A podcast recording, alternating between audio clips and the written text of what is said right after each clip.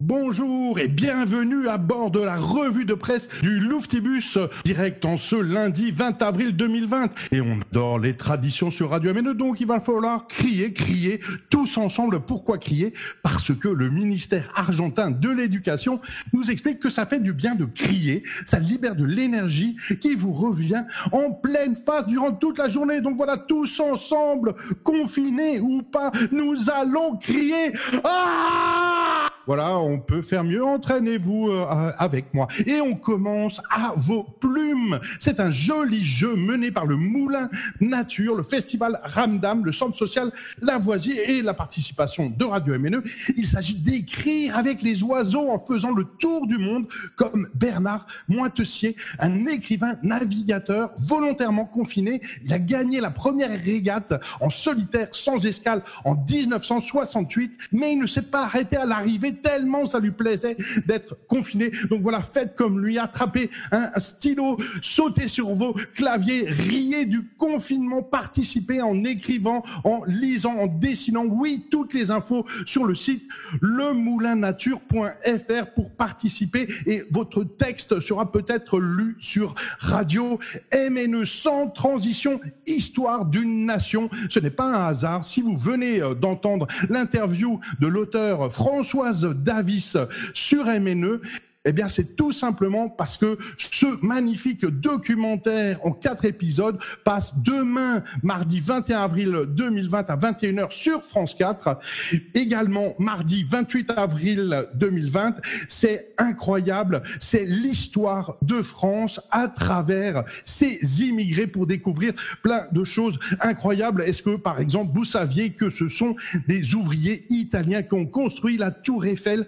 Le quart des citoyens de France a un parent d'origine étrangère. Alors euh, Zidane, Drucker, Michel Sim et tant d'autres et tant d'autres. C'est à voir absolument demain, mardi 21 avril 2020 à 21h sur France 4. Justement, France 4, chaîne publique diffusée sur la TNT, elle devait disparaître. Mais c'était avant le coronavirus. Et comme la chaîne fait des audiences records avec des millions d'élèves qui suivent à la télé, bah peut-être que sa mort sera reportée comme la réforme réforme des retraites et tant d'autres choses, nous raconte le canard enchaîné. Franck Riester, notre ministre de la Culture, à qui on conseille d'ailleurs d'écouter le message de Martine Jussi qu'elle vient de lui adresser à travers euh, l'entretien sur Radio MNE qu'on a écouté euh, aujourd'hui, eh bien, euh, Franck Riester se veut rassurant dans une interview parue pleine page dans Le Monde. Si les gros festivals sont interdits jusqu'à mi-juillet, peut-être que les petits pourront avoir lieu, peut-être, peut-être pas, mais c'est quoi un petit On ne sait pas. En tout cas, les annulations se multiplient. Euh, dans notre région, Motamo, Musaïka, Chiposic et tant d'autres, les Eurokéennes euh, également. On espère avec le quotidien régional d'Alsace que le merveilleux festival de théâtre de rue, scène de rue, aura bien lieu à Mulhouse cet été en juillet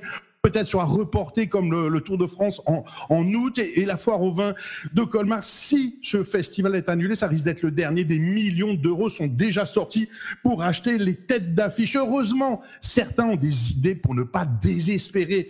Le festival périphérique de la Fédération Hiero Colmar se déroule actuellement sur Internet et non pas dans des salles de concert. Vous pouvez le vivre d'ailleurs sur les antennes de Radio MNE ou sur le site hiero.fr. On déménage sur les écrans, live à la maison, interview en anglais, musique partout. Merci Hiero à Colmar de euh, faire le boulot et de poursuivre vos aventures musicales. Justement, les écrans, ben, parlons-en de ces fameux écrans. C'est le magazine Cerveau et Psycho qui nous raconte écran, comment on massacre le cerveau de nos enfants. Eh oui, euh, le magazine revient sur des centaines d'études qui mesurent l'impact des écrans sur le cerveau, langage appauvri, problèmes d'attention, sommeil fragmenté, les atteintes à la cognition et au développement cérébral sont profondes et durables. Pas de chance pour le confinement. Mais même confinés, intéressons-nous tout de même à l'actualité européenne. L'Europe, est-ce qu'elle est toute noire aujourd'hui? En tout cas, elle se prend un bon Black Rock dans sa face. Le 17 avril 2020, le des Verts au Parlement européen a demandé une enquête sur le résultat d'un appel d'offres lancé par la Commission européenne.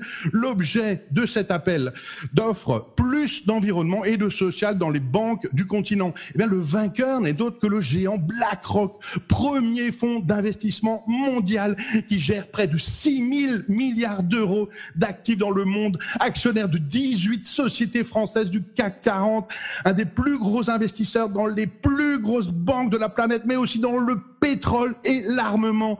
De là à penser que les propositions émises par BlackRock à la Commission seront rédigées en fonction de ses intérêts, il n'y a qu'un pas, un peu comme si on demandait à McDo des solutions au problème de l'obésité et du surpoids qui touche 2 milliards de personnes dans le monde. C'est la Croix et plein d'autres médias qui nous racontent tout ça. Enfin, enfin pour terminer, braves citoyens, rassurez-vous, le ministère de l'Intérieur prépare le déconfinement, nous apprend le site Reporter en date du 13 avril 2020, une commande de près de 4 millions d'euros d'aérosols lacrymogènes à diffusion dispersive vient d'être passée.